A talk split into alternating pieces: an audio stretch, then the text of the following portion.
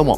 星優太です。ボズニャックという名前で音楽をやっていたりダルジャブステップクラブというバンドに所属しています。ポッドキャストチャンネルミニマリズムとその周辺お聞きいただきありがとうございます。ミニマリズム小話を毎日したりとかあとは音楽紹介を最近ちょこちょこしているそういうチャンネルで、え、毎日更新してますが、え、日曜日はですね、え、朝の更新ではなくちょっとのんびり、えタイミングで更新しつつ内容もですね、え1週間の僕の活動動とかこのポッドキャストの流れとかを振り返ったりする回にしておりますんで、えー、お休みの方も多いかと思いますので、えー、皆さんお好きなタイミングでのんびり聞いていただけたらと思います。よろしくお願いします。ということで今週はですね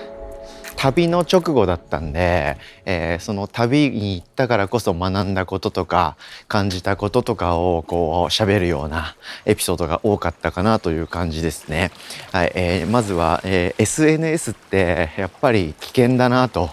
僕感じましてすごく便利で、えー、重要なアイテムではあるんですけどその付き合い方考えるべきだなとやっぱり感じたという話をしました、はい、僕はですね SNS はうまく活用したいんですけどどうしてもついついやりすぎちゃうというか依存姿勢があるなということをものすごく感じていてですねそれを何とかするために、えー、Twitter は、えー、普段のスマホに入れずですね普段持ち歩くスマホに入れずにパソコンの中で使ってます。で、インスタグラムはですね、えー、スマートフォンでしかうまく操作できないアプリだということが分かったんで、えー、普段持ち歩くスマホとは別のスマホを用意しまして、えー、それで、え、運用してるんですけど、えー、先週の土日にですねちょっと関西の方面に旅に行ったんですよね。でその時にですね一応こう非日常なんで何でもいつでもやれた方がいいだろうと思いましてメインのスマホに Twitter と Instagram のアプリをインストールしたんですよね。はい、でそうして、え久々にですねメインのスマホにそのアプリを入れて2日間過ごしてそれでどうだったかっていう話をがっつりしてみました。はい、それが月火のエピソードかな。はい、で、えー、木金でもですねその旅で学んだことというか旅で、えー、あったことをもとに僕が最近考えていたことをエピソードとして喋りました。もらい物とかあとは安かったから買ったものとかそういったものを身につけて生きているとダサいかもって僕の中で思っていてですね、はい、その仮説があったんですけどそれを実証してしまったといいますかはい、ちょっと前に僕服買いましてその買った服通販で買ったんですけどそのパッケージの中にですねノベルティみたいなエコバッグみたいなものがついてきたんですよ。それあラッキーみたいなあこういう優しいブランドなんだと思って、えー、じゃあもらえたし使おうみたいな感じでそのエコバッグをですね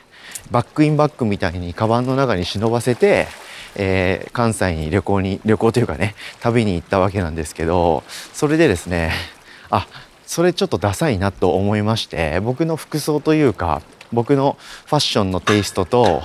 うん、そのエコバッグだけがちょっとずれているということに自分自身で気づきましてあもらい物とか安物みたいなものを身につけてるとこういう違和感が見た目に起こるんだということに気づきましたんで、えー、そのカバンというかエコバッグのノベルティは、えー、すぐに処分しまして、はい、そういうのってあんまりいけてねえな僕の中でと感じたという気づきを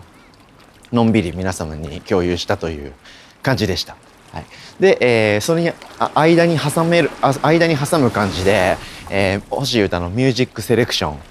ということで、えー、芸術の秋を感じる音楽を3選てかベスト3で紹介した回とあとはオリジナルラブというですね日本人の伝説的な生ける生ける伝説的な最高なアーティストの、え、曲を紹介したいということで「え、接吻だけじゃない」ということで、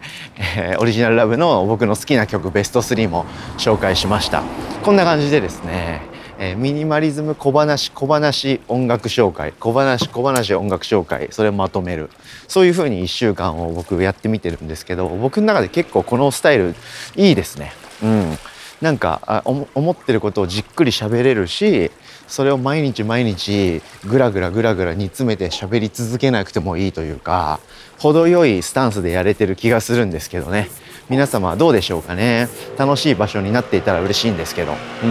そんな感じでえー、ポッドキャストはそういう綴りを毎日続けた週でした。で、えー、続いて YouTube ですね、えー、僕の、まあ、メインの活動の一つになっている YouTube 上での動画公開とか Vlog とか配信ごとも今週は少しずつ動かしまして、えー、岐阜のですね、えバンドキキの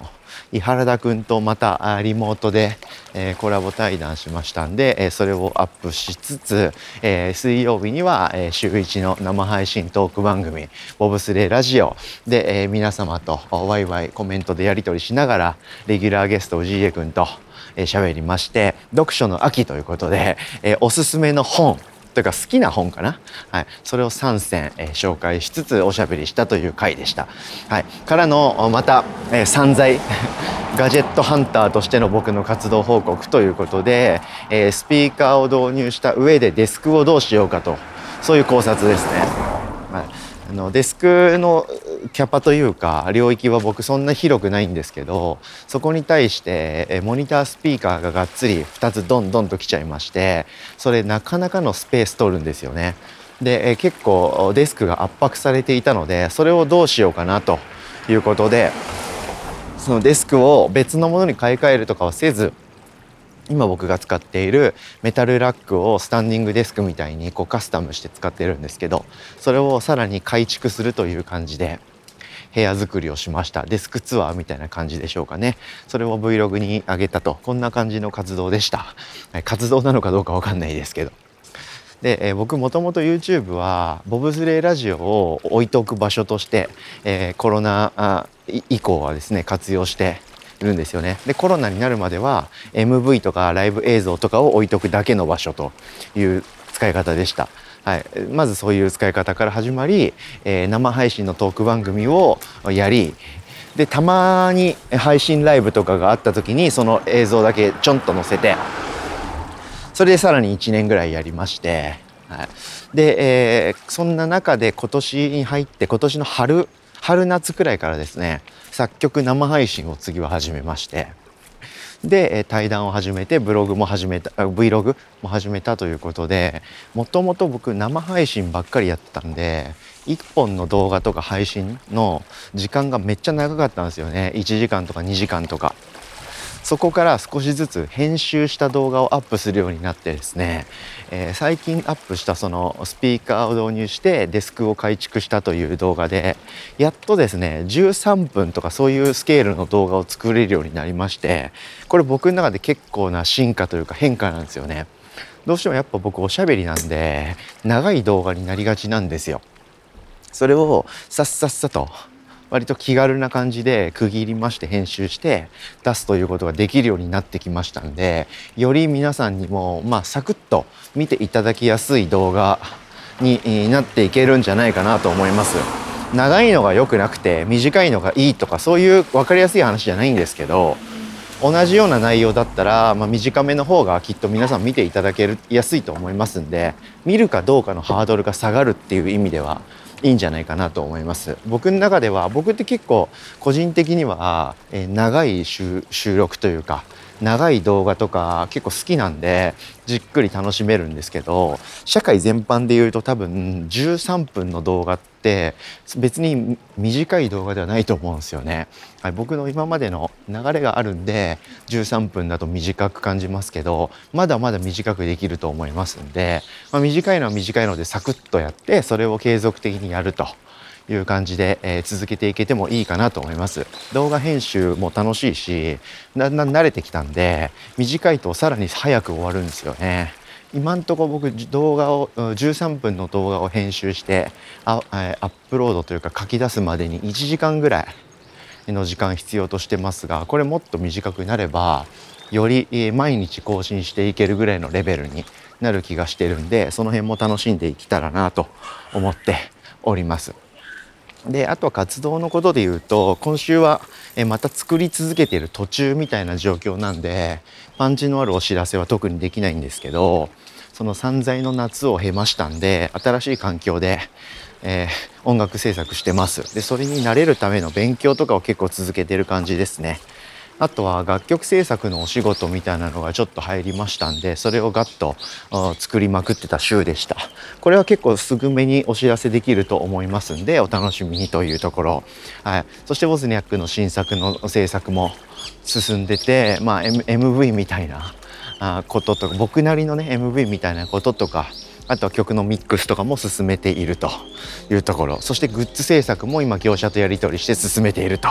いうところでしょうかね。まあ、今週はこんな感じだったんですけど次の1週間か2週間で割と新しいお知らせがガンガンとできるような気がしてますんでこれはもう引き続きやっていくしかないなというところです。楽しみにしていただけたら幸いです。ということで今週の僕の活動振り返りまして来週につなげていったという感じでしたけれども聞いていただいた皆様ありがとうございました。以上ミニマリズムとその周辺星歌がお届けしました。それでは皆様素敵な日曜日をお過ごしください。バイバーイ。